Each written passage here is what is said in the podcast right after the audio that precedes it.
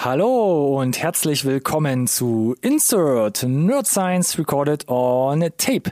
Wenn ihr das hier hören könnt, dann habt ihr alles richtig gemacht, wenn ihr auf der Suche nach neuen Filmen oder Filmempfehlungen seid. Wir sprechen heute über The King of Staten Island. Das ist der neueste Streich von Judd Apatow. Und der liefert nach fünfjähriger Kinoabstinenz damit sein ja, neuestes Werk ab. Den Kollegen kennt man unter anderem von äh, Jungfrau männlich sucht, da hat er zum Beispiel sein Regiedebüt gegeben oder durch unglaublich viel produzierte Filme von ihnen, zum Beispiel wie Superbad. Für seinen neuesten Streich hat er sich jetzt äh, Peter Davidson mit ins Boot geholt, der ja auch kein unbeschriebenes Blatt ist. Und ja, wir haben den Film gesehen und wir fragen uns jetzt, erwartet uns hier eine mittelmäßige Komödie mit anzüglichem Humor oder ist das vielleicht der erste Hit dieses Kinojahres? Wie immer gilt, bleibt dran, nicht verpassen.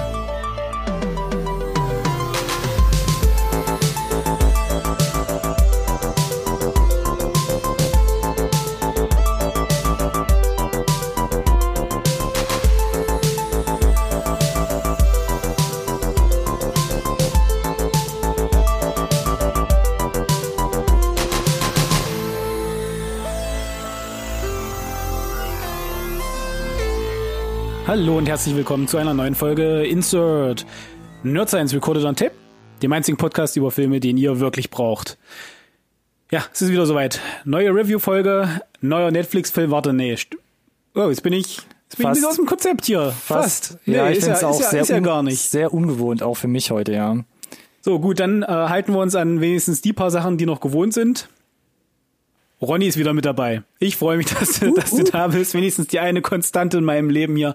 Äh, wenn wir jetzt hier schon nicht, äh, äh, ja, wie fast jede zweite Woche Netflix-Film reviewen, dann ist schön, dass wenigstens du da bist. Vielen Dank, Alex, für diese wie immer charmante Anmoderation. Mm. Mm. Ja, King of Staten Island tatsächlich heute mal hier. Äh, ja. Quasi Bei uns ein bisschen fast, fast unter Kinofilm. Dem ja, fast Kinofilm. Bei uns ja ein bisschen unter dem Radar geflogen, aber dann zum Glück in der letzten Folge ja noch mal ein bisschen beleuchtet bei den Releases. In der letzten Folge. Richtig, richtig, richtig, richtig.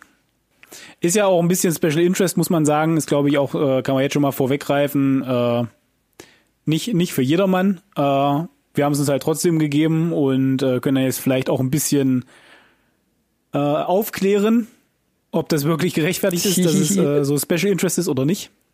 aufklären, hat er gesagt. Ja, ähm, genau. Und das im Zusammenhang mit einem Film von Judd Apatow. Apatow. Apatow. Apatow. Ein bisschen wie Appetizer. Ja. Ich versuche es mir mal zu merken. Ja, Apatow. Ja. ähm, weil das finde ich eigentlich ganz interessant, weil gerade so Filme, wie ich gerade erwähnt habe, so Jungfrau männlich sucht, das ähm, war schon ein bisschen, ich möchte jetzt nicht sagen stilprägend, aber im Zusammenhang mit Na, Superbad er sind das schon Fall, so. Er kam auf jeden Fall so als äh, als Mann des flachen Humors um die Ecke, aber halt eben nicht nur, ne? Hat ja auch dann ja. sich, glaube ich, auch weiterentwickelt, so ein bisschen. Flach, äh, aber nicht unter der Gürtellinie, möchte ich sagen. Ja, Uh, genau, und jetzt uh, für mich, uh, also hat so ein bisschen besonderen Stellenwert. Ich bin halt großer Fan von Saturday Night Live. Ähm, Hauptdarsteller hier ist halt äh, Pete Davidson, äh, aktuelles Mitglied von Saturday Night Live. Von daher mhm. äh, hatte ich den Film auf jeden Fall auf dem Schirm. War, habe aber tatsächlich fest damit gerechnet, weil das so ein bisschen so New York spezifisch ist, dass es vielleicht nicht so die große Auswertung in Deutschland bekommt. Aber jetzt ist es tatsächlich so, äh, dass der ab äh, oder seit ich glaube seit 30. Juli tatsächlich auch im Kino läuft. Und ich habe gesehen, auch hier im zum Beispiel Großraum Köln gibt es das ein oder andere Kino, das den tatsächlich zeigt. Das Rex Verrückt. am Ring. Zum Beispiel. Das spielt den zum Beispiel. Ich habe in der letzten Update-Folge noch gesagt, ich habe kein Kino gefunden, bei dir in Köln oder bei mir in Freiburg, wo das Ding läuft. Und dann aber später kam aber das jetzt. Update von, genau, Rex ja. am Ring. Und was ja super interessant ist, gleichzeitig die Auswertung über Amazon Prime kann man da für relativ viel Geld, ich glaube irgendwie über 15 Euro, ja. ähm, kann man den da quasi erwerben. Also wenn ihr euch den holt und für 48 Stunden leiht, dann auf jeden Fall so viele Freunde wie möglich einladen. ja, so ich verstehe das ganze Konzept auch noch nicht so richtig. Mit Masken und 1,50 Meter Abstand aber. Und dann genießen. Ja, äh, wie gesagt, aber äh, lass uns doch vielleicht einfach direkt mal einsteigen und die Leute abholen. Äh, jetzt habe ich ja so oft angeteasert, ist vielleicht nicht für jedermanns Sache. Warum nicht? Worum geht's denn? Vielleicht kannst du ja nochmal mit einer fantastischen, äh, selbst komponierten Synopsis hier uns einmal äh, einsingen. Ja, ich schwinge die Finger auf der Klaviatur der wunderbaren Synopsen. Äh, und zwar geht es um Folgendes. Scott Carlin ist 24 Jahre alt, hat die Schule abgebrochen und gammelt am liebsten jeden Tag mit seinen Kumpels im Keller ab. Er ist damit das genaue Gegenteil seiner jüngeren Schwester Claire, die für ihre College-Ausbildung aus dem gemeinsamen Haus auszieht. Nun ist Scott allein mit seiner Mom, für die er aber keine Hilfe ist. Seine Antriebs- und Erfolgslosigkeit schiebt er dabei immer wieder auf den frühen Tod seines Vaters bei einem Feuerwehreinsatz und seine ADHS-Diagnose. Scotts alltägliches Selbstmitleid stößt je auf taube Ohren, als seine Mutter nach langer Trauer einen neuen Mann kennenlernt. Nicht nur ist dieser ebenfalls Feuerwehrmann, viel mehr macht der Neue auch schnell das gewohnte Revier streitig. Für Scott beginnt ein anstrengender Balanceakt zwischen neuartiger Selbstverantwortung und innerer Selbstzerstörung. Hm, hm, sehr schön, sehr schön. So, wenn ich jetzt das versuche selbst zu reflektieren, klingt schon ein bisschen so nach Indie-Drama.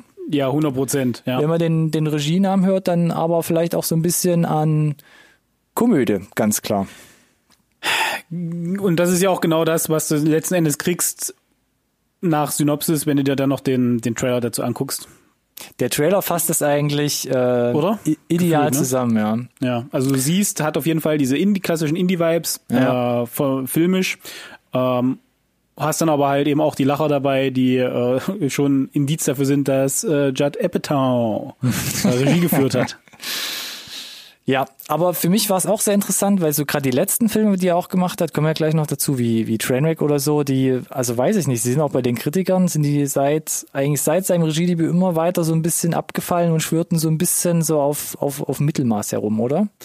Ja, das stimmt, aber äh, die haben auf jeden Fall immer wieder Leute angezogen und ins Kino ja, gelockt, stimmt, ne? so diese stimmt, diese diese seichte Kost und äh, aber letzten Endes alle Sachen, die er so gemacht hat, äh, inklusive auch Trainwreck, die die die machten schon so einen etwas ähm, höherwertig produzierten Eindruck. Also das die wollten schon Fall, immer so ein bisschen ja. Hollywood sein, ne? Und mhm. ja, das ist jetzt hier auf jeden Fall, wenn dir nicht jemand sagt, dass das ein, ein Apatow-Film ist, dann ist das zumindest rein so rein rein audiovisuell so ein bisschen abseits von von seiner üblichen Handschrift, nenne ich es jetzt mal. Aber lass uns doch vielleicht mal tatsächlich gucken, wer, wer jetzt hier alles involviert ist, so kreativ genau. vor und hinter der Kamera. Ja, lass uns doch mal gucken bei der bei dem Stab und der Besetzung, Cast and Crew oder wie immer ihr es nennen wollt. Ähm, jetzt eigentlich hier schon vorweggenommen, äh, Judd Apatow. Apatow. Apatow. Apatow. ähm, ja, gerade eben eigentlich schon abgefrühstückt, ähm, eher so aus dem Comedy-Bereich, hat aber unglaublich viel halt ähm, als Produzent auch gemacht, ja. Also ich lese es ganz kurz mal noch vor, dann kannst du ja deinen Senf dazuschmeißen. Ähm, zur Jahrtausendwende äh, Freaks and Geeks mitproduziert oder mit ins Leben gerufen. Die deutsche Übersetzung gab es sogar voll daneben, voll im Leben. Da unter anderem Seth Rogen und James Franco hervorgegangen. Dann mitproduziert die Anchorman-Filme, Superbad, wie bereits erwähnt. Dann auch mit Andy Samberg aus dieser ganzen, aus diesem ganzen Klickenbereich, ja. Ähm, Popstar ähm, mitproduziert und auch never Serien stop, wie never stop. und Serien wie zum Beispiel äh, Girls, ähm, wo ja die äh, Lina Dunham dann noch so ein bisschen raus entstanden ist und aus diesen ganzen Gefilden James Franco, Seth Rogen, da hat er die Leute auch versucht so ein bisschen heranzuziehen und aufzubauen und ähm, ist eigentlich glaube ich größtenteils eher der Mann auch so immer hinter den Kulissen gewesen, oder? Ja, definitiv. Also der ist, glaube ich, so eine, eine wesentliche Konstante, der da, glaube ich, äh, also das, du hast schon gesagt, es ist eine Clique, der taucht immer wieder auf, entweder vielleicht direkt als Regisseur oder halt eben zumindest in der Produ Produzentenrolle. Ähm, und Cast and Crew taucht dann halt auch immer mal wieder in, in äh, den gleichen Produktionen auf. Ne? Du hast gesagt, hier mit Freaks and Geeks und dann ein paar Jahre später fast gleiches Cast auch irgendwie bei Superbad dann wieder vorhanden. Mhm. Also ja, da gibt's glaube ich so äh, einige, einige Parallelen oder da hat sich auf jeden Fall so ein, so ein New Yorker Dunstkreis irgendwie gefunden, äh, die eine ganz, ganz spezielle Nische immer wieder bedient haben. Also wenn du dich da wirklich ein bisschen beschäftigst, das alles gesehen hast und das nochmal äh, Revue passieren lässt, dann ist das irgendwie alles so ein bisschen wie aus einer Hand, aus einem Guss. Ja. Also alles irgendwie anders ja. und alles steht für sich selbst, aber äh, du merkst halt schon, dass das äh, letzten Endes irgendwie so ein, nicht die gleiche, äh, eine ähnliche kreative Feder hat irgendwie. Mhm. Und ich glaube, da hat er auch einen äh, wesentlichen äh, Beitrag zugeleistet, glaube ich schon. Hier in dem Film auch nicht nur Regie geführt, sondern auch mitproduziert und auch wieder das Drehbuch selbst mitverfasst. Ähm, aber nicht ganz allein, sondern Pete Davidson hat mitgeschrieben ähm, und auch noch Dave Cyrus war hier mit als Schreiberling dabei. Der war auch ähm, eine gewisse Zeit bei Saturday Night Live mit dabei als Autor. Ja. Und äh, mehr zu Pete, Pete Davidson kommen wir, glaube ich, nochmal im Detail, oder? Ja, ich weiß nicht. Also können wir gerne später machen oder, oder jetzt, wo es passt, äh, wie du möchtest. Ja, komm, dann mache ich schnell noch den, den restlichen Cast und Crew weg und dann können wir gleich nochmal ausschweifen. Aber dann wissen wir, dann haben wir schon mal hier ne, den, den Pflichtteil getan. ähm, denn wo ich ein bisschen verwirrt war, ist dann, wir haben es schon auch gesagt, es hat eher so ein Indie-Vibe. Auch der Trailer stimmt einen so ein, ne, auf so ein bisschen, ähm, alles ein bisschen reduziert und nicht ganz so groß und nicht ganz so bunt. Aber wo ich dann gelesen habe, wer das damit umgesetzt hat, war ich ein bisschen verwirrt, ob ich beim richtigen Film bin. Also Kamera, ähm, Cinematographer, also Director of Photography, ähm, stammt von oder war Robert Elswit. Der hat so Sachen gemacht wie Boogie Nights 97, der Will Be Blood, äh, Mission Impossible, Ghost Protocol oder ähm, Nightcrawler zum Beispiel. Das sind schon so ähm, teilweise epochale Ausmaße, großes Ja, der Will Be Blood und Mission Impossible sind auf jeden Fall so Triple-A Hollywood-Sachen mit so, ich würde sagen, fast drei, dreistelligen Millionen Budget, definitiv. Nightcrawler geht dann schon wieder so ein bisschen in die richtige Richtung zurück. Aber sehr stilisiert halt trotzdem auch, mit diesen Nach äh, Nachtaufnahmen. Ähm, Definitiv, ja. Sehr eigener uh, Stil. Und jetzt ist man so in so, jetzt macht er so Handkamera-Indie-Style. Tja, das ist dann hier, äh, wenn, wenn Mr. Apatow ruft, dann kommen sie offensichtlich. Aber das ist schon faszinierend. Und bei Schnitt und Montage ist es ähnlich ähm, umgesetzt. Ähm, Im Schnitt hat das nämlich Jay Cassidy, William Kerr und Brian Scott Olds. Und Jay Cassidy zum Beispiel, so die letzten Produktionen, American Hustle mit einem riesigen Cast, auch Triple A von 2013, dann letztes Jahr Birds of Prey, umgesetzt ähm, mit ähm, ähm, äh, Margaret Robbie zum Beispiel und William Kerr und Brian Scott Olds, die waren zum Beispiel auch schon beteiligt bei Superbad oder zuletzt auch bei Trainwreck, also Dating Queen. Ähm, also die da, Filme von, also auch äh, Apatow äh, äh, genau. approved quasi, also genau, also alles auch wieder Vetternwirtschaft hier. Eine große Entourage auch versammelt. Und um es kurz noch abzuschließen von Cast oder von der, von der vom Stab, sag ich mal, ähm, von der kreativen Seite, das musikalische Department wurde besetzt durch Michael Andrews. Der hat zum Beispiel die Musik beigesteuert zu Donnie Darko oder The Big Sick von 2017. Also auch da langjährige Erfahrung und eigentlich kein kleiner Name, der dahinter steht. Ja, aber auch da, ne, Donnie Darko, Jay Gyllenhaal, auch äh, New Yorker, äh, fester Bestandteil da irgendwie auch auf dem, auf dem Broadway mit viel Theater und sicherlich dann auch entsprechend viel im Dunstkreis. Also es, irgendwie kriegst du diese Fäden immer wieder auch zurückverfolgt, habe ich so den Eindruck, dass sie ja sich alle kennen, ne? Äh, genau. Macht ja auch Sinn irgendwie. Ja, aber wirklich schon ein paar große Namen dabei. Und jetzt wieder zu den etwas kleineren Namen. Kommen wir zum Cast. Pete Davidson. So. Feuer ab. Tja, Pete Davidson. Also erstmal, äh, genau, wo, woher kann man den kennen? Wie gesagt, in den USA, glaube ich, äh, bekannt geworden wirklich durch, durch Saturday Night Live, wo er seit 2014 mit dabei ist äh, und aktuell auch immer noch zum Cast gehört. Äh, 2013 schon mal in einer kleinen Nebenrolle aufgetaucht bei Brooklyn 99. Eine der allerersten Folgen. Ja, richtig. Aber wie gesagt, ist ja jetzt auch nichts nichts Großes gewesen letzten mm, Endes, muss man naja. ja sagen. Und äh, ja, ich meine, was was haben wir noch? Äh, naja, er hat auf jeden Fall auch schon mal Erfahrung auf, ähm, auf Netflix gesammelt. Da war er bei ja. Set It Up 2018 an der Seite von Sui Deutsch zu sehen. Und ein Jahr später, letztes Jahr, da direkt nachgelegt, da war er dann auch in dem nächsten Netflix-Streifen zu sehen, in Dirt. Ja, das ist richtig, ja. genau. Ja, ja, ja, ja. Ansonsten hast du jetzt hier noch äh, äh, Big Time Adolescence aufgeführt. Den habe ich mhm. tatsächlich auch nicht gesehen. Das ist ja ganz interessant. Der kam ja, ich äh, war das Sundance Festival, glaube ich, 2019, also letztes Jahr, und hat bis bis jetzt eigentlich keine richtige Kinoauswertung gekriegt. Ja, also da die erste erste Hauptrolle übernommen. Ich glaube ähnlich gelagert wie jetzt King of Staten Island, aber bis jetzt halt nirgendwo in den Kinos aufgetaucht. Ja, was ich davon gesehen habe, äh, gebe ich dir recht, äh, ist es ähnlich, glaube ich. Und mhm. äh, ja, aber er hat auch noch weiter was in der Pipeline. 2021 ist er beim beim Suicide Squad Soft Reboot Fortsetzungs Film dabei.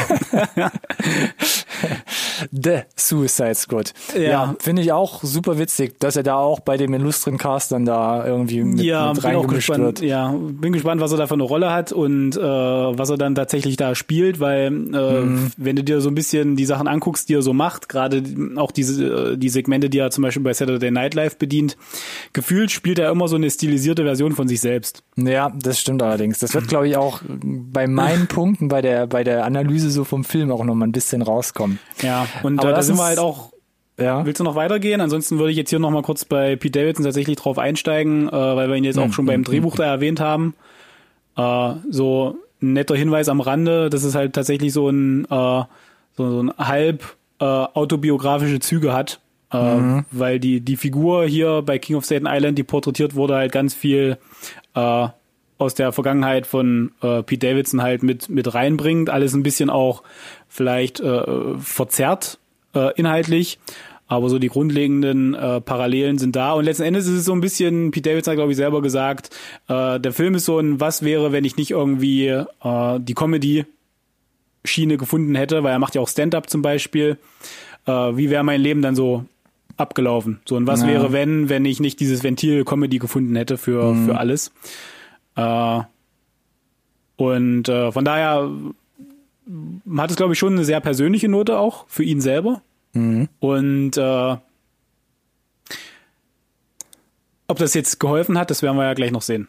Ich glaube, da willst du ja dann auch massiv drauf einsteigen noch. Äh, Von daher lass uns Massiv. einmal massiv. Von daher lass uns einmal kurz noch äh, noch äh, durchgehen, wer ihn da so begleitet im Film. Genau. Wer noch zu sehen ist bei The King of Staten Island ist zum Beispiel Marissa Tomei.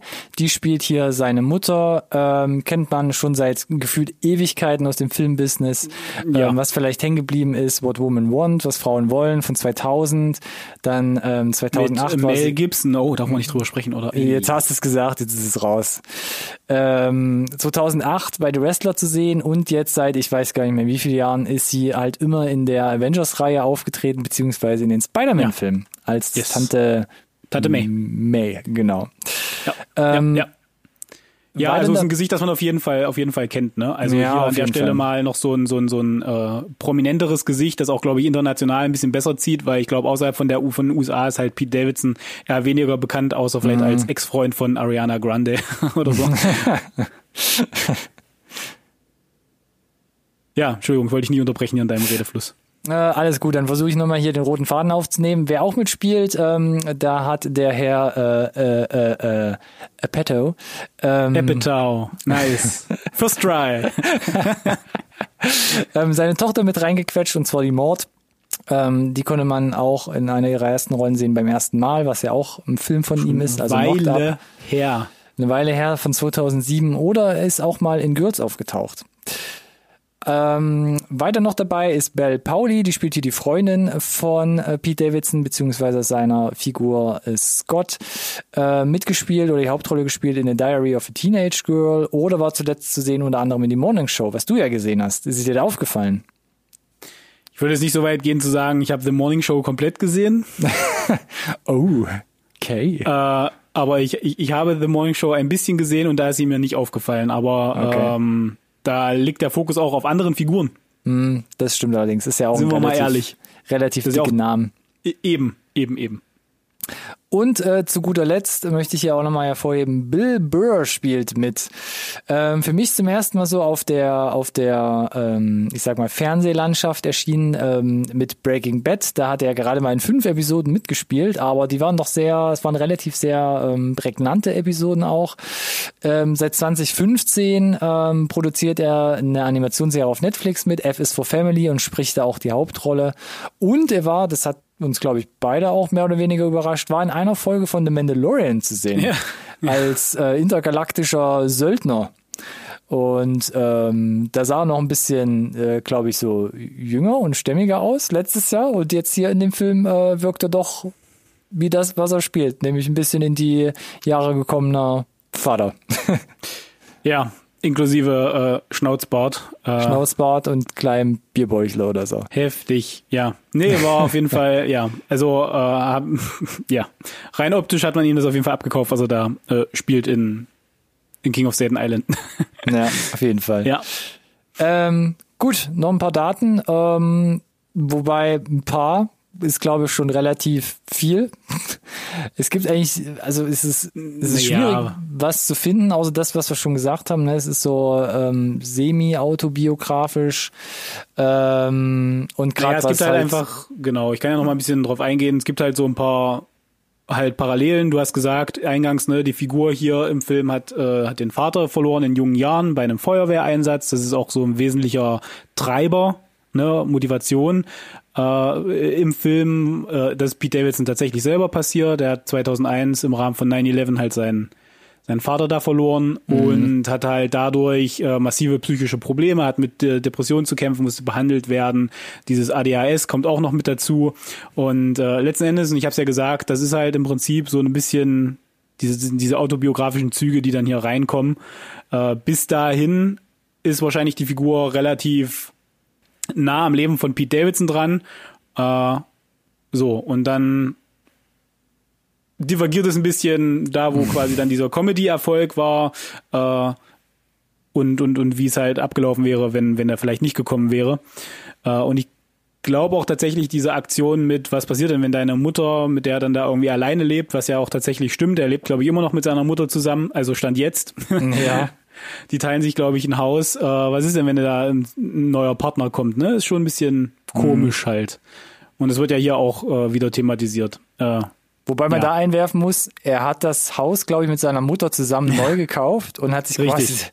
Den Keller quasi so als jugendliche Männerhöhle ausgebaut. Ja, hat er halt auch gemeint, wir haben getrennte Wohnungen so, ne? Ja. Also es ist jetzt, wir leben zusammen, aber wir leben nicht wirklich zusammen. Es ist wie so ein bisschen so eine Einliegerwohnung vielleicht. Ja. Aber ja, ist ein Was- neues Haus auf jeden Fall. Es ist ganz interessant auf jeden Fall, genau. Ähm, ja, der Film war auch ein bisschen gebeutelt durch Corona. Ja, sollte eigentlich bei South by Southwest, sollte eigentlich seine Premiere feiern im März. Wurde abgesagt. Ja, Ist, voll in der ähm, Corona-Hochzeit März, ne? Voll in der Hochzeit. Dann soll es bei Tribeca dann eigentlich anlaufen. Auch das wurde dann abgesagt. Ähm, dann hat man gesagt, okay, direkt ins Kino, aber das war jetzt auch so mittelerfolgreich beziehungsweise halb geplatzt. Deshalb ist er in Nordamerika jetzt seit dem 12. Juni schon in den VOD gegangen. Und ähm, ich weiß gar nicht, wie groß da die Kinoauswertung ehrlich gesagt gerade ist.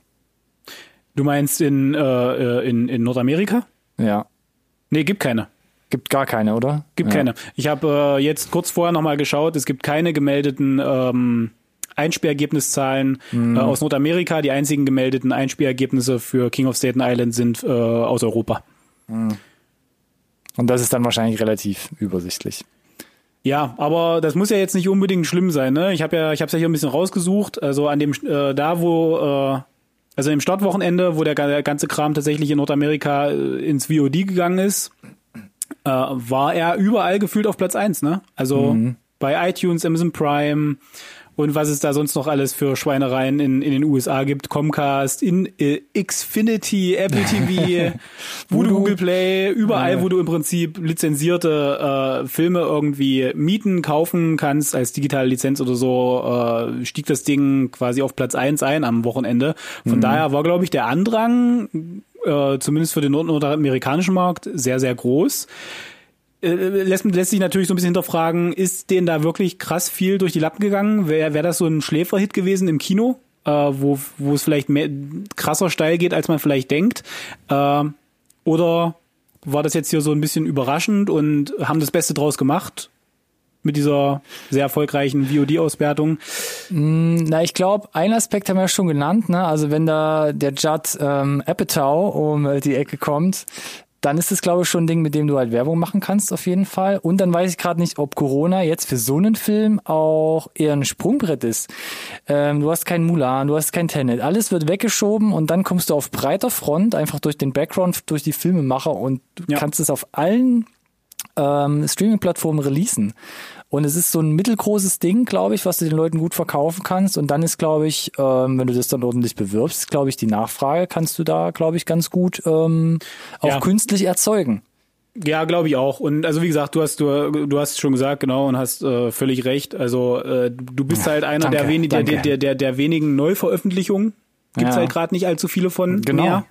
Äh, und dann vielleicht eine Sache, wo du vielleicht auch vielleicht eh tatsächlich nicht ins Kino gegangen wärst, aber jetzt sagst du dir, äh, ne, zu Hause VOD kann man sich auf jeden Fall mal geben und es ist halt ähm, neuer Stuff. Äh, nix, was ich irgendwie schon vielleicht, äh, wo ich schon mal im Kino war oder eine Wiederholung gucken müsste oder so ein Kram. Äh, und äh, dann ist natürlich, wir hatten ja diesen Indie-Vibe äh, angeteasert. Wir haben jetzt keine konkreten Details zum Einspiel, äh, zum Einspielergebnis, Entschuldigung, zum, zum Produktionsbudget, also zu den Produktionskosten. Sad. Aber wir, wir können mal davon ausgehen, dass es, glaube ich, relativ niedrig gehalten wurde. Und dann ist natürlich die Marge, bis du quasi äh, Break-Even bist oder Gewinn verzeichnest, noch deutlich niedriger. Also die äh, der, der, also du musst nicht so hoch springen, um die Kosten zu decken. Und dann ist vielleicht tatsächlich so eine, so eine, in Anführungszeichen, Premium-VOD-Auswertung nicht das Allerschlimmste. Mhm. Wenn die äh, auch so erfolgreich gefahren ist, wie wir jetzt hier gerade berichten konnten. Ja, also, ja, ich glaube, äh, ja, das Beste draus gemacht auf jeden Fall in, in den, unter den aktuellen Gegebenheiten. Definitiv. Ich gucke gerade nochmal nach. Der letzte Film von Ihnen, wir hatten gerade schon drüber gesprochen, Trainwreck, also der in, in die Kinos kam, der hat 35 Millionen gekostet und er hat halt mhm. insgesamt weltweit 140 eingespielt. Also ich glaube, das war damals auch bei, äh, ähm, ähm, ähm jetzt habe ich den Namen schon vergessen, hier, The 40-Year-Old Virgin, wie heißt denn auf Deutsch wieder? Jungfrau männlich sucht. Jungfrau 40 Gott. männlich sucht, ja. Ich habe es heute schon tausendmal mhm. gesagt. Mhm. Ähm, das war ja auch so ein guter Einstieg. Der hat ja nur 26 Millionen gekostet und hat halt fast 200, nämlich knapp 180 eingespielt ähm, weltweit. Ich glaube, das ist auch so ein, Zei so, ein, so, ein, so ein Trademark von ihm, oder? Dass er Filme zu einem sehr akzeptablen Preis, also also mehr als Indie, aber nicht so ganz Hochglanz Hollywood produziert, aber dadurch ähm, im Verhältnis dazu unglaublich viel ähm, Reichweite erzeugt und sehr gutes Einspielergebnis hat. Genau. Und ich glaube, hier hat man versucht, so ein bisschen so einen Kompromiss zu machen, wo man wusste, wahrscheinlich äh, ist rein thematisch die Reichweite nicht ganz so groß, mhm. weil es ist halt auch schon hier so ein bisschen ja, nicht ein Loblied, aber es ist schon, es appelliert auch schon so ein bisschen an die, an die New Yorker, äh, an die, an die äh, US-Amerikaner, ne, ähm, Leute, die aus, aus Staten Island kommen, so ein bisschen so ein, so ein Regional, Stolz oder Bezug mindestens halt haben äh, dazu, dass es vielleicht nicht so komplett Mainstream geeignet ist, dass es so mega steil gehen würde, wie das, was du gerade schon erwähnt hast, weltweit. Ja. Äh, dass es aber im Zweifel halt eben auch okay ist, wenn du weil wegen mir das Budget von 35 oder 25 Millionen weiter reduzierst auf vielleicht irgendwas zwischen 5 und 10 Millionen. Und da würde ich den Film hier, glaube ich, höchstens auch sehen. Mhm. Weil jetzt so ein persönliches Bauchgefühl, ich weiß es natürlich nicht. Wir haben nichts gefunden, gar nichts. Ja, gar nichts. Keine Hinweise, keine Hints, äh, wie bei The Old Guard, wo man sich wenigstens noch irgendwo herausschnurren konnte. Ähm, da stehen wir gerade auf verlorenen Posten. Aber vielleicht kommt es später nochmal irgendwo ans Tageslicht in irgendeinem Interview fetzen oder Aber so. Aber was würdest du denn sagen, so, Budget? Ah, ich weiß es nicht. Der ganze Crew und Cast verunsichert, äh, verunsichert, verunsichert du meinst mich total. Die, die, Quali die Qualität, äh, die wir da eingangs erwähnt haben. Ja, genau. Also wer da hinter der Kamera und alles so war, ähm, ja, die Namen, ja, Pete Davidson ist schon, glaube ich, hält er jetzt nicht so mega die Hand auf. Der war, glaube ich, auch ganz froh, da nochmal wieder was machen zu können auch. Ähm, Aber so fünf bis 15 maximal irgendwo in dem, dem Spektrum bewegen wir uns hier, denke ich, oder? Ähm, na, wenn ich mal auch so andere Coming-of-Age-Streifen nochmal, äh, wenn ich so zurückdenke, Age of, äh, Age of 17, wo waren wir da damals? Bei auch so um die 10, ne? 13? Irgendwas so in dem Bereich? Ich weiß es nicht mehr. Ich hätte eigentlich hier gesagt schon, dass der auch bestimmt so schon Richtung 20 eher tendiert hätte. Vor allem, weil es ja auch Staten, auf äh, Staten Island gedreht wurde. Also keine kanadischen Rabatte oder günstigen äh, Dollarkurse da noch mitnehmen konnte. Aber ich weiß es nicht. Das Budget von äh, Edge of 17 war neun.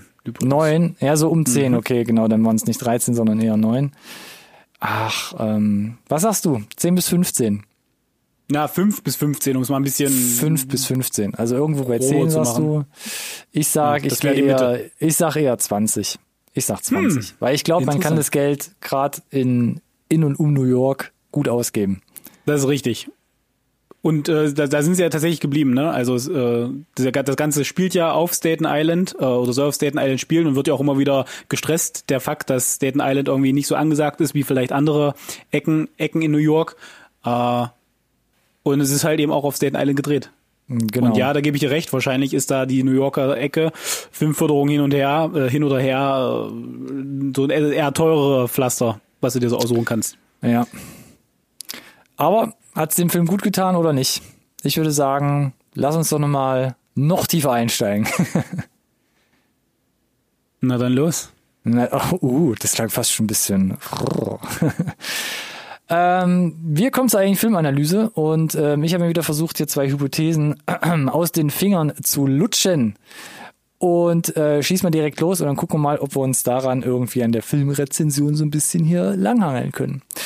Und zwar behaupte ich, The King of Staten Island ist eine überlange, episodenhafte Erzählung ohne festes Ziel. Und The King of Staten Island ist der erfrischendste und beste Film der aktuellen Kinosaison. Das Kontro ist ja Kontrastprogramm bei dir heute. Ach, hast Kontrover kontrovers und gegensätzlich. Äh, das, das schreibe ich mir jetzt immer auf die Fahne. Das, das lockt hoffentlich die Leute. Aber nein, das waren meine zwei Hypothesen. Ah, okay. Höchstens du willst noch eine dritte zusteuern.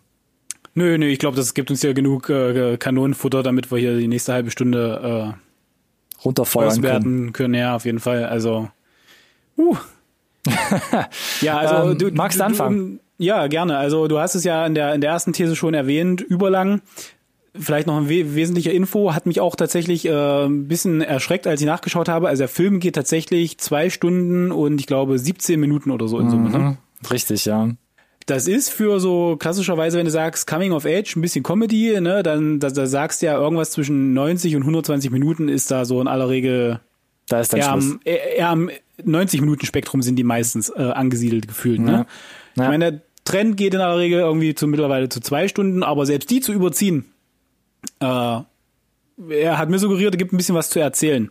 Mhm. Ähm, so, äh, jetzt, äh, das ist so alles gefühlt so ein bisschen zweischneidiges äh, Schwert bei mir, was meine so Pro- und Kontrapunkte betrifft und es spiegelt sich auch ganz gut wieder in deinen Thesen schon, weil ich habe das Gefühl, äh, jeder Pro-Punkt macht irgendwie auch so ein bisschen die Tür auf zu einem zu einem Kontrapunkt, habe ich das Gefühl.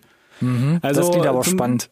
Ja, weil also ich, ich zum Beispiel zum Beispiel sage ich, dass das das Skript ist schon irgendwie stark, weil äh, ich finde, die Dialoge werden gerade von dem Cast irgendwie auch äh, zum Beispiel sehr, sehr echt rübergebracht. Mhm, ja, d'accord. Äh, das ist zum Beispiel eine, eine, eine absolute Stärke von dem Skript und es wirkt alles einfach sehr, sehr echt.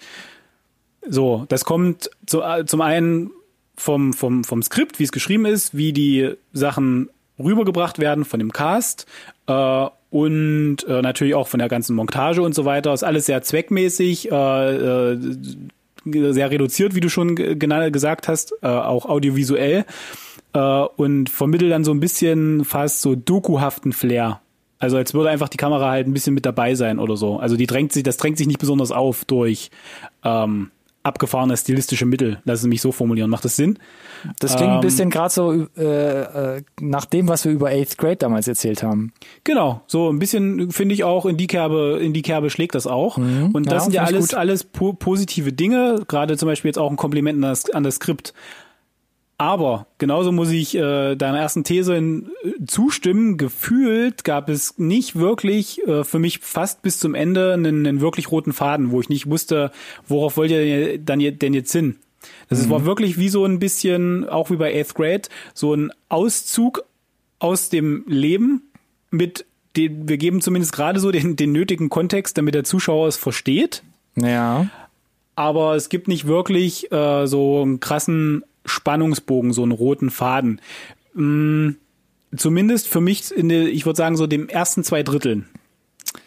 Hattest du auch zufällig gelesen, ähm, dass das Drehbuch gar nicht so viel vorgegeben haben soll, sondern dass viel auch durch Improvisation entstanden ist? Das, das würde Sinn machen, weil das würde, würde auch so ein bisschen äh, erklären, warum einige Dialoge so realistisch rüberkommen. Mhm. Die wirken halt zum Teil nicht, nicht auswendig gelernt. Das, wenn da zum Beispiel ähm, äh, Steve Buscemi, der da eine, eine Spoiler, uh, äh, eine, eine, Neben, eine Nebenrolle spielt, wie ja. in gefühlt jedem Film, der irgendwie zwischen 1990 und 2010 gelaufen ist. ähm, der erzählt dann zum Beispiel so eine Anekdote, ne? Und da ist halt extrem viel ähm, äh, äh, so, wo er nach Worten ringt vielleicht auch. Und wenn du dann weißt, das ist mir auch äh, aufgefallen, ja, auch der, in dem Zusammenspiel der, der, mit den anderen Schauspielern, ja. Genau, dass der das wahrscheinlich, dass der wahrscheinlich einfach nur so ein paar äh, Punkte bekommen hat, an denen er sich langhangeln soll, ne? Was so ein mhm. bisschen die die die äh, die Quintessenz ist von dem, was du erzählen sollst und den, wie du dorthin kommst, das ist dir überlassen. Ne? Mach das so ein bisschen äh, on the fly, ähm, improvi äh, improvisier das das macht Sinn, das merkt man, aber wie gesagt, das ist halt eben das, wo ich sage, das macht halt den Film so, so echt, so nahbar. Mhm. Äh, also, so, dass ich denen das abkaufe und es nicht eben wie so ein Skript auswendig gelernt äh, ja. sich anfühlt. Das fällt auf jeden äh, Fall auf, ja. Und weil du es, oder weil ich es gerade reingebracht habe, dieser Vergleich mit Eighth Grade, um dir kurz ins Wort zu fallen, ähm, werden es auch, aber wir hatten es schon erwähnt, nee, ich glaube, auch nochmal der Vergleich zu Edge of 17, was hier nämlich so ein bisschen das Kontrastprogramm ist. Wir hatten bei beiden eben genannten Filmen hatten wir dieses typische Coming-of-Age-Szenario, ja. Also wir haben eher so, ähm, wir haben Jugendliche, wir haben fast noch Kinder, die halt in ihrer schweren Schul- oder Pubertätszeit halt da mit den Leiden des Lebens halt zu kämpfen haben. Und hier ist es eben nicht dieses typische Coming of Age, ne, auch wie bei Love Simon zum Beispiel, sondern hier ist das stark nachgelagert. Am Beispiel eines Mitte 20-Jährigen schon und wo jetzt nicht quasi dieses, ja, dieses schulische und das ist, wie habe ich den ersten Streit mit meinen Freunden porträtiert wird, sondern wie stark kann sich zum Beispiel Verlust ähm, in der Jugendphase, in der Kindesphase verankern und damit auch den späteren Lebensweg komplett mitbestimmen. Und das fand ich eigentlich, das fand ich so, war der strengste, äh, der, der, der, der stärkste Punkt für mich so vom Skript. Ja, also damit hebst du dich halt natürlich schon ab, ne? Du hast, wie du gesagt hast, der, der Fokus oder die, die, die konkreten Probleme, mit denen die Figur konfrontiert wird, sind halt ganz andere als wenn du äh, irgendwelchen pubertären Figuren hinterhergehst mhm. oder halt einem 24-jährigen eigentlich ne, äh, erwachsenen Mann, der zumindest äh, aus der Sicht der anderen Figuren in seinem Dunstkreis eigentlich auf eigenen Beinen stehen sollte, weil es eigentlich alle anderen ja irgendwie auch hinkriegen. Ja, genau. Und äh, das, ja, äh, auf der anderen Seite äh, sind äh, aber dann diese Episoden, die erzählt werden, äh, ist jetzt nicht unbedingt ein Negativpunkt, aber da waren so bestimmte Sachen dabei, die man schon so gesehen hat. Also die mhm. Episoden, ja, die sie sich klar. entschieden haben zu erzählen, die waren jetzt nicht immer neu. Party äh, auf dem Campus oder was meinst du? Party auf dem Campus oder der der neue Partner ähm, möchte, dass die Kinder, die er halt mitbringt, irgendwie von ihm bespaßt werden, weil er ist ja quasi der, ich sag mal, vielleicht potenziell ältere Bruder äh, und soll sie halt zum Beispiel in die Schule bringen oder so. Das ist alles jetzt nicht wirklich neu. Das ist aber auch unterm Strich gar nicht schlimm und äh, unterfüttert ja hier nur dieses sehr sehr echte, weil genauso mhm. wird es halt laufen. Ne, wenn irgendwie, keine Ahnung, du ein, du ein äh, Scheidungskind bist zum Beispiel und der neue Partner bringt irgendwie Kinder mit und äh, du bist vielleicht der, der große ältere Bruder, klar musst du dann so ein bisschen die dann irgendwann vielleicht mit in die Schule nehmen oder so. Mhm. Hier wird's halt nur ad absurdum geführt, weil er letzten Endes irgendwie nicht einfach nur der große Bruder ist, sondern er ist eigentlich der erwachsene Bruder, hat aber eigentlich kein, kein wirkliches eigenes Leben so richtig. Ähm, und sieht halt auch schon so aus, als wenn er direkt von der schiefen Bahn irgendwie rüberkäme. Ja. Ja. Und dann natürlich auch bei, der, bei den Lehrern oder in der Schule besonders auffällt, ja. Genau, so, ähm, und dann, um das nur einmal mhm. kurz fertig zu machen, ich hatte, mhm. hatte es halt erwähnt, dass die ersten zwei Drittel wirklich so ein bisschen äh, einfach nur verschiedene Aspekte de, von, von Scotts Leben beleuchten. Äh, kein wirklicher roter Faden zu erkennen ist und dann gibt's halt dann doch so ein so ein Moment, äh, wo quasi dieses ganze Kartenhaus, das er da letzten Endes hat, irgendwie in sich zusammenbricht. Und ab dem Zeitpunkt äh, hat für mich der Film so ein bisschen geswitcht von diesem episodenhaften Erzählen hin zu einem gefühlt klassischen Hollywood-Indie-Streifen mit roten Faden, äh, der auf ein Happy End hinarbeitet. Mm, ja. Wie, wie siehst du das? Weißt du, was ich meine? Ähm, da bin ich eher so ein bisschen in meiner Kontra-Ecke, aber ist ja, ist ja kein Problem. Ähm, und ich glaube, ähm, ich fasse auch so mal einen Punkt auf, den du auch gerne bringst. Ähm, ja, man, wenn man drauf achtet, gibt's glaube ich, so ein leichtes Pacing-Problem im Film. Und das haben wir jetzt, glaube ich, oft genug gesagt. So ein großer Teil ist so ein bisschen herumwabernd und ähm, ohne Ziel läuft er so ein bisschen vor sich hin, halt rein episodenhaft. Und das ist, ist mir zum Beispiel auch bei einem Beispiel besonders aufgefallen, wo dann zum Beispiel seine, seine Mutter, also Margie, dann den neuen ähm, Ray, gespielt durch Bill Burr halt kennenlernt. Und plötzlich bist du in so einer Montage drin, wie sie halt plötzlich ihre Liebeleien anfangen, alles verdecken wollen natürlich vor, vor Scott, also Pete Davidson. Und da dachte ich so, wo liegt denn jetzt gerade der Fokus? Also ja, ich krieg das gerade so mit, dass dadurch ein bisschen so natürlich ähm, das Ganze so ähm, ähm, auch salopp genommen auf diese Komödienart so ein bisschen ähm, hops genommen werden soll, aber da hatte sich der Fokus plötzlich für mich auch total von der Stimmung so verändert. Und ähm, das war das halt, glaube ich, da wurde sich halt einfach an einem stilistischen Mittel bedient. Ja, genau. Um genug quasi Kontext zu geben für den Zuschauer, was gerade abgeht.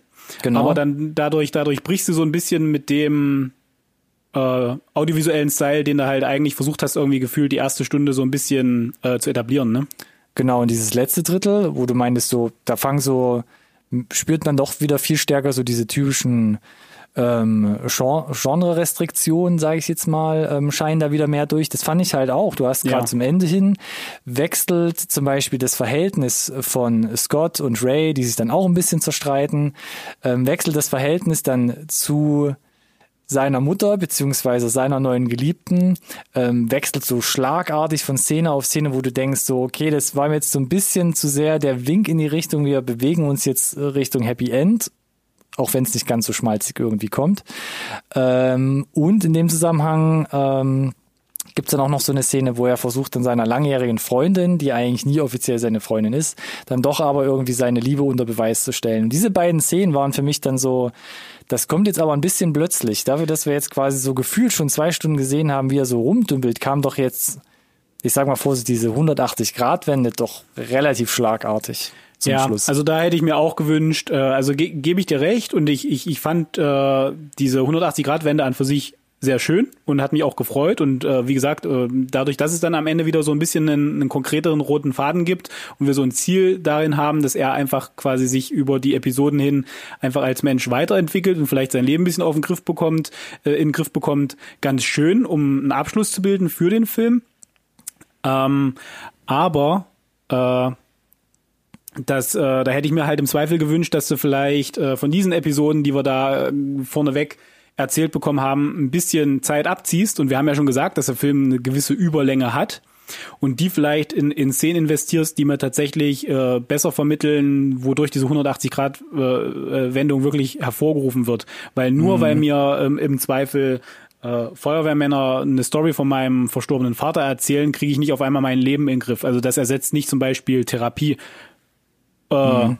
oder ja, ne, äh, das ist oder oder oder äh, eine Szene, die vielleicht so ein bisschen äh, was mache ich eigentlich hier? Ich bin, bin gerade dabei, irgendwie illegal ein Verbrechen zu begehen. Äh, will gar nicht jetzt zu sehr ins Detail spoilern, aber äh, über, sorgen dafür, dieses einschneidende Moment zu sein, dass mein ganzes Leben über, dass ich mein ganzes Leben überdenke letzten Endes. Ja. Äh, also wenn das, wenn das gewollt war, dann, dann äh, wurde es für mich persönlich jetzt nicht genug rausgearbeitet und ich glaube, es war mhm. durchaus so gewollt und gemeint. Ja. Und dann hätte ich mir gedacht, dann mach doch diese wichtigen Szenen ein bisschen größer, ein bisschen detaillierter. Ja. Äh, und äh, ich sage, ich, ich nenne es jetzt mal ganz bewusst äh, provokant, verschwendet nicht so viel Zeit für diese Trivialitäten. Mhm. Äh, Gerade am Anfang auch. Ja, von daher, das ist halt genau diesen, äh, diese, nee, diese, diese Waage, die da immer wieder in, in beide Richtungen irgendwie ausschlägt.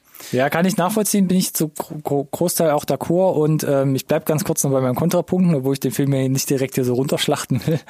Ähm, aber was, was auch so ein bisschen diesen großen Pot für mich reinzählt, ist ähm, die Charakterzeichnung an sich von, von Pete Davidson selbst, also beziehungsweise von der Figur Scott, dass er ähm, den ganzen Film über als erfolglos und ähm, also, also erfolglos dargestellt wird. Er sitzt halt kiffen die ganze Zeit irgendwie äh, in der Ecke und bemitleidet sich selbst. Und dennoch gibt's immer wieder so Spitzen im Film, wo du merkst, der ist aber dann doch er ist eigentlich gebildet und er ist sogar teilweise sogar recht couragiert, ne? gerade wo er so eine Begegnung in einem Tattoo-Shop hat, wo du denkst, also ähm, er ist nicht dumm und er steht, glaube ich, auch für andere ein und weiß halt wirklich, was, was falsch und was richtig ist. Und ähm, vielleicht bin ich zu wenig in meinem Leben auch mit solchen Dingen konfrontiert ähm, gewesen, dass ich jetzt selbst diese Charakterzeichen zu 100% nachvollziehen kann. Aber da hat mir so ein bisschen das Nachvollziehbare gefehlt, weil da war mir nicht für richtig klar, für mich nicht richtig klar, also wirkt sich das so stark aus, dass er halt wirklich so antriebslos ist, weil er macht ja eigentlich doch einen ganz okayen Eindruck. Ja, kannst du, kannst du äh, verstehen, was ich meine? Ich kann das äh, noch äh, viel besser auch verstehen an einem vielleicht anderen Beispiel, das für mich komplett unklar war. Und zwar ist ja sein großer Traum, ein ähm, Tattoo-Restaurant zu eröffnen. ja, Wo, ja, so. Das heißt, in erster Linie möchte er natürlich als ähm, Tätowierer besser werden und möchte halt auch viel üben. Und das ist halt auch ein wesentlicher Punkt da gerade in der ersten Hälfte des Films, äh, ja. dieses, dieses, dieses Tätowieren. Und es wird uns relativ deutlich suggeriert, dass er halt nicht gut da drin ist. Mhm. Und äh, dann wird aber über den Film hinweg irgendwie erwähnt äh, oder, oder uns gezeigt, dass er sehr wohl irgendwie auf einmal besser geworden ist. Und zwar vielleicht nicht nur besser, sondern halt richtig dolle gut ist. Mhm. Und dann wird dann so ein Beisatz erwähnt, ich habe da ja auch in letzter Zeit viel geübt. Äh, aber, aber wann denn? Ja, und du warst wie? doch der Antriebslose die ganze Zeit. Das ist doch das ganze, das, der ganze Aufhänger des Films. Warum zeigt ihr uns dann nicht im Zweifel, dass er sich mal offensichtlich trotz ADHS auf den Hosenboden gesetzt hat und dann da irgendwie gemalt hat oder gezeichnet hat, um da einfach, äh, was das betrifft, besser zu werden. Und wie viel Zeit ist denn dann im Zweifel vergangen von der Tätowierung, die er uns zeigt, die irgendwie voll, voll daneben ist, zu ich bin auf einmal der Tattoo-Artist halt. Ähm, und am also Ende kriegst du aber doch wieder so die flache Hand ins Gesicht. Aber nur teilweise halt, ne? Ja. Ähm, ja, fand ich, hm, das, also wie gesagt, da, ich glaube, da weiß nicht, warum man sich dann für bestimmte Szenen entschieden hat, äh, wenn man halt schon so sagt, ich erzähle das so episodenartig, ob man dann hätte da ein bisschen effizienter arbeiten können, um, um die Figuren da auch rauszulocken, oder ob man halt bewusst mhm. gesagt hat, wir wollen uns damit, wir wollen uns mit diesen Trivialitäten äh, quasi äh, aufhalten. Mhm. Ah, weiß ich nicht, weiß ich nicht. Ah, nichtsdestotrotz, ich habe natürlich auch noch einen ganz großen Pluspunkt, den ich mal ja. eben so an, an, an der Seitenlinie erwähnen will. Und zwar ist es für mich das Schauspiel. Und Absolut. ich finde, der Film steht und fällt halt mit Pete Davidson in der Hauptrolle. Ähm, du merkst einfach, er ist in so einer, wenn auch nur semi-autobiografischen Rolle und, für, und dafür ist es aber das Paradebeispiel von, wir schreiben jemanden die Rolle auf den Leib. Er ist Dreh- und Angelpunkt dieses Films, das, was er spielt, auch wenn man ihn kennt aus Interviews, aus anderen Filmen oder ähm, mhm. zumindest, ähm, wo er mal aufgepoppt ist in, in, äh, als Nebendarsteller, er spielt sich halt wirklich zum größten Teil selbst. Die das, was ich eingangs, genau, was ich eingangs genau. gesagt habe, ne? irgendwie so eine Stil, er hat, er hat da quasi aus seinem, aus seiner Vergangenheit oder aus diesem diesem äh, aus dieser Reflexion von sich selbst, die er hat, oder diese, dieses Bild, was auch die, die Außenwelt von ihm irgendwie hat, hat er ja. eine Figur gebaut und äh, die nutzt er jetzt auch, reizt er auch aus, benutzt er auch und spielt er auch ja. weiterhin. Ob er das jetzt immer noch ist, sei ja mal dahingestellt, aber äh, genau, und das merkst du auch. Und die Frage ist natürlich, ist genau. er wirklich ein guter Schauspieler? Oder kann er halt genau diese eine Sache und nur diese eine Sache? Deswegen bin ich gespannt auf, das, Su auf Suicide nächsten, Squad. das wird auf jeden Fall äh, genau in den nächsten Jahren noch interessant. Ich meine, er hat eine, eine kleine Rolle in The Dirt gehabt. Da hat man, glaube ich, sieht man schon, dass er auch noch andere Qualitäten hat, auch wenn es nur eine kleine Rolle war. Ja. Ähm, aber hier aber spielt ja keine Rolle, ne? Ich, weil nee. das ist genau was wir hier brauchten und das macht er halt mega. Genau. Und ich und ich finde auch und wir hatten ja auch Bill Burr schon unterzeichnet, dass er hier all in gegangen ist, mhm. auch äh, körperliches Commitment à la Christian Bale. Ähm, ich kauf den, ich kauf, ja. kauf den das allen ab eigentlich, ne? Das ist für mich halt ähm, der zweite Punkt unter dem ähm, Hauptthema Schauspiel Bill Burr halt. Er schafft halt hier mit seiner Performance halt das absolute Gegengewicht zu Pete Davidson mit seinem schlaffen Gammler, sage ich mal so. Und auch wenn man Bill Burr kennt oder vielleicht nicht, seine Stimme ne? und diese diese diktatorische Wut, die er seiner Figur oder sich selbst auch bei seinem Stand-up-Comedian-Zeug halt immer gibt, ist halt so ja ähm, so so prägend und auch gerade wenn man F is for Family kennt von Netflix, also ich hab, musste direkt die erste Szene, die er hat, ist er halt auf 180, schreit alle zusammen und ich musste halt einfach nur lachen, weil ich diese Art von ihm schon kannte und so halt schon lieben gelernt habe. Mega, wie er sein Kind anschreit und wenn sie ja, auf die Straße ja, gehen, ich musste so lachen. Ja, genau. Guckt, ja, guckt nach beide Seiten. links und rechts. Es ist halt einfach so witzig und du kaufst ihn das halt ab. Ähm, und er schafft damit halt einen super Ausgleich zu Pete Davidson. Es ist halt wirklich ähm, auch nochmal Yin und Yang, um diesen Begriff nochmal aufzurollen. Ähm, das sind für mich so die, die, die beiden Highlights im Film. Und ähm, die beiden tragen es doch halt über lange Strecken. Vor allem Pete Davidson trägt es halt über die, die meiste Zeit der Strecke doch halt.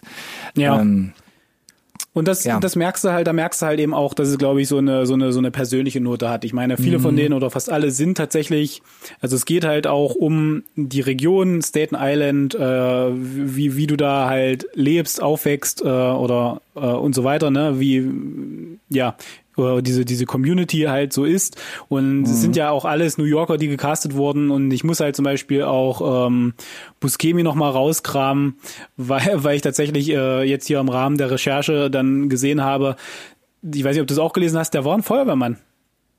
Ich weiß gar nicht wann. Wann, wann war, Buscemi wann war der denn Feuerwehrmann? war, soweit ich weiß, 80 bis 84 äh, Feuerwehrmann. Okay. Äh, und als dann quasi so diese, diese ganze Schauspielnummer wirklich äh, steil gegangen ist und er das Vollzeit machen konnte, hat er dann aufgehört.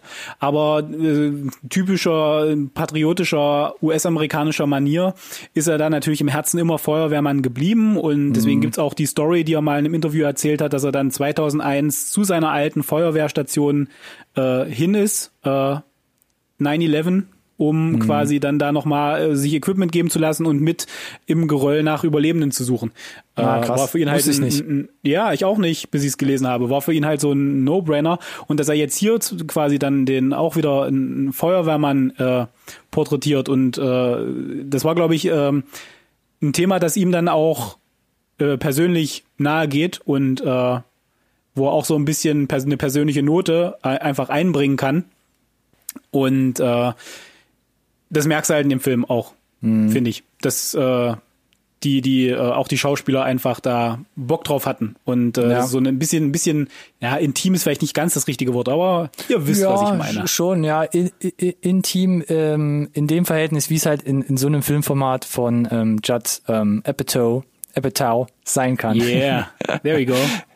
There you go. Und ähm, genau, und auch gerade die, dieser reduzierte Look, den wir schon angesprochen haben, gerade die, so dieser, diese Indie-Vibes, ähm, die lassen, glaube ich, auch die Schauspieler dann dementsprechend auch einfach ein bisschen mehr glänzen. Und das ist auch so, ähm, so der letzte Punkt auf meiner Pro-Liste, sage ich mal, dass man, und ich kram es auch hier nochmal raus, ich hatte es bei Age of 17 schon gesagt, wo wir drüber gesprochen haben, es ist halt nicht so, nicht wie bei Love Simon zum Beispiel, wo du halt ein Coming of Age, äh, wo du eine Coming of Age Geschichte erzählst, wo es ein bisschen geht um ähm, ja, die Windmühlen, gegen die du kämpfst als Jugendlicher oder die ersten Querelen, mit denen du dich äh, auseinanderzusetzen hast.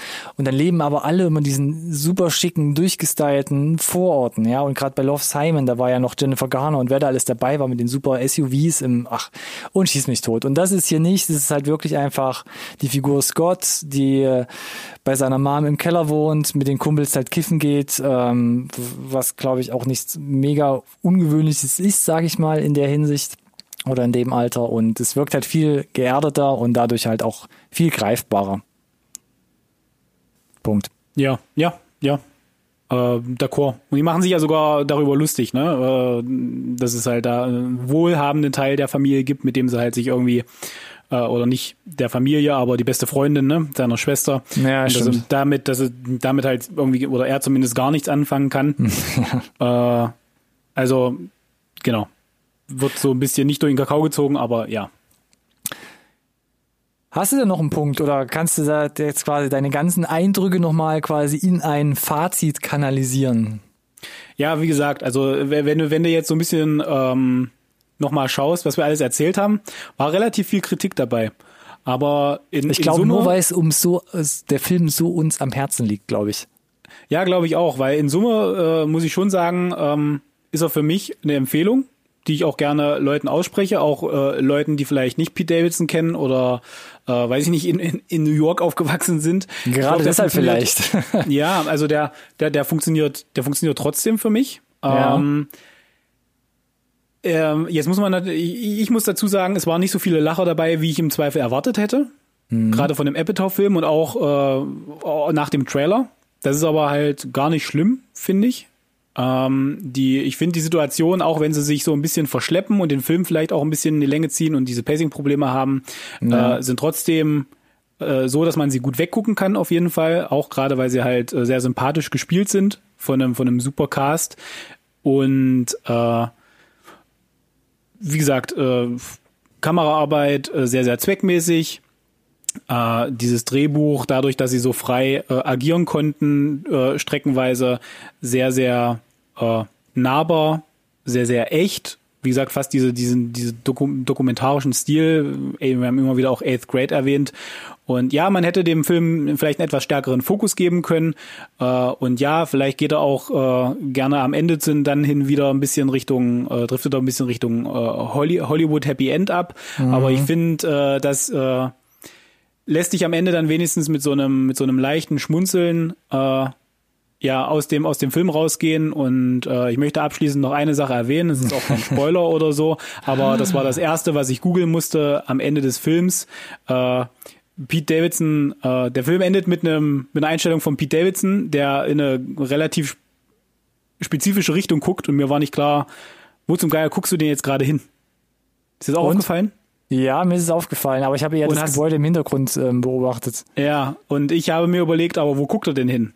Ja, wahrscheinlich irgendwo Richtung. Er guckt äh, Richtung Twin Towers, ja. Ja, das habe ich mir dann, hätte ich mir da, jetzt wo sein, sein echter Papa quasi da leider verstorben ist, ja. Und das Mhm. fand ich, das, das, das, das, äh, fügt es dann wieder für mich irgendwie dieses, dieses Bild zusammen, dass das einfach äh, sehr persönliche Nummer ist, die da Pete Davidson, äh, wo er uns wirklich auch irgendwie scheinbar so ein bisschen Einblick gegeben hat, wie, wie sein Leben ausgesehen hat und mit welchen ja, Ängsten, Dämonen, Problemen er da zu kämpfen hatte.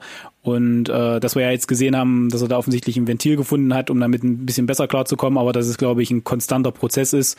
Und wenn das alles trotzdem irgendwie auch rüberkommt oder der Film, der Film vermittelt, dann kann er ja gar nicht so viel falsch gemacht haben, auch wenn wir ihm da hier immer mal wieder vorwerfen mussten, dass er vielleicht hier und da ein bisschen äh, Zeit liegen lässt äh, und ein bisschen äh, pointierter hätte arbeiten können. Aber das macht ihn für mich halt äh, relativ rund und es macht ihn vielleicht nicht zum größten Highlight von diesem ähm, bescheidenen Kinojahr, das wir hier 2020 haben. Äh, Jetzt redet aber gerade so schlecht. Ich muss ja auch noch mein Fazit bringen. ja, und aber gerade gerade hier im äh, äh, äh, in, in einem in einer in einem Fankreis zwischen Ronny und mir von von Coming of Age Sachen. Auf jeden Fall ein äh, erfrischender Ansatz. Und wenn das so ansatzweise eine Sache ist, äh, mit der mit der ihr irgendwas anfangen könnt und wir haben ja jetzt auch so ein paar andere Referenzstreifen schon genannt, dann äh, könnt ihr hier eigentlich glaube ich relativ wenig mit falsch machen. Ja, ich versuche mein Fazit auch nochmal in zwei, drei Sätze hier schnell rein zu, reinzutüdeln. Ähm, vieles hast du schon gesagt. Ähm, King of Staten Island für mich ähm, auch ein Film, der als ja zu Indie-Streifen verkleidet über zwei Stunden durch verschiedene autobiografisch angehauchte Lebenslagen der Hauptfigur ähm, ja wandelt. Ähm, oft driftet der Film dabei zu Nebenfiguren ab oder zu nichtig wirkenden Kleinigkeiten. Ähm, aber was ich vielleicht gerade nicht so erwähnt habe, im Ende ergeben sich aus den vielen einzelnen Stücken für mich auch vertiefende Einblicke in das Handeln und Tun des Protagonisten, also Scott. Und ähm, Judd äh, Apatow schafft mit seinem routinierten Handwerk da für mich ähm, eine liebevolle Komödie, auch abseits vor allem vom Humorkommerz, der so aktuell noch in den Kinos war oder auch bald wieder ist. Und damit, damit für mich einen der schönsten Filme eigentlich des Kinojahres bis jetzt. Und deshalb für mich auch eine klare Empfehlung, auch wenn vieles vielleicht jetzt so ein bisschen negativ klang. Aber da, da, das gehört halt manchmal auch dazu, finde ich, bei einer Review. Kann man ja, kann man ja auf jeden Fall mal machen. ja, ist ja, ist ja konstruktiv, ne? Und ist Genau, ja auch solange, so, genau, solange wie es konstruktiv ist und am Ende haben wir ja trotzdem gesagt, äh, wir haben zwar ein bisschen gemeckert, aber von uns beiden eine ganz klare Empfehlung, äh, die Nummer mal zu schauen. Ob ihr jetzt dafür ins Kino gehen müsst, Maske nicht vergessen, muss jeder selber entscheiden, aber ihr habt ja auch die wenn ihr ein Kino findet, wo halt läuft. Das kommt noch dazu, nicht Das jeder kommt ja noch sitzt hier in dazu. Köln tatsächlich, ja. Also Du hast dann ähm, Amazon Prime, wie gesagt, wäre hier in Deutschland zumindest die zweite mögliche Anlaufstelle. Kitsching, kitsching, kitsching. Ja, herrlich. Ich glaube, dann haben wir doch die, die Nummer hier im Kasten. Denke ich aber auch. Ähm, wie gesagt, nochmal zusammengefasst, ein Wort. Empfehlung unsererseits. Ja, es war ein Wort. Ähm, ansonsten würde ich sagen, schreibt uns gerne, wenn ihr den Film schon gesehen habt. Der läuft ja schließlich, wie gesagt, jetzt schon seit einer Woche in den Kinos eurer Wahl oder eben auf Amazon Prime. Schreibt uns gerne auf unsere Podcast-Seite oder in den sozialen Medien. Instagram, wo sind wir noch überall? Twitter und oder Facebook, eigentlich überall. Und ihr findet uns unter unserem Namen, der da lautet NSRT Podcast. Wunderschön. Und es gibt auch einen passenden Hashtag für alle da draußen. NSRT Podcast. Und wie immer sage ich, das ist einfach, das kann sich jeder merken. Also benutzen, benutzen, benutzen und gern mit uns in Kommunikation treten. Ja, wir freuen uns. Wir freuen uns. Ansonsten würde ich sagen, ab hinter die Schreibmaschine, Alex. Wir bereiten die nächste Sendung für nächste Woche vor. Genau, ich schließe mich in meine gefühlte, gefühlte Sauna ein bei den, den Writers Temperaturen, die uns bevorstehen, auf jeden Fall, ja. Oh ja, Und, stimmt. Äh, äh, äh, geben alles. Dann sage ich, Schweiß, Blut und Mühen werden nicht das gescheut für die nächste Folge. wollte ich genau. jetzt gar nicht wissen in dem Detailgrad. Deshalb Okay. sage ich, ähm, mach, was du für richtig hältst. Bis nächste Woche. Macht's gut, vielen Dank fürs Zuhören. Danke dir, Ronny. Bis nächste Woche. ciao, ciao.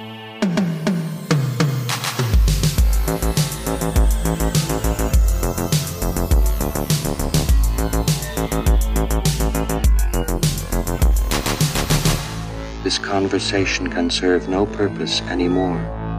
Goodbye.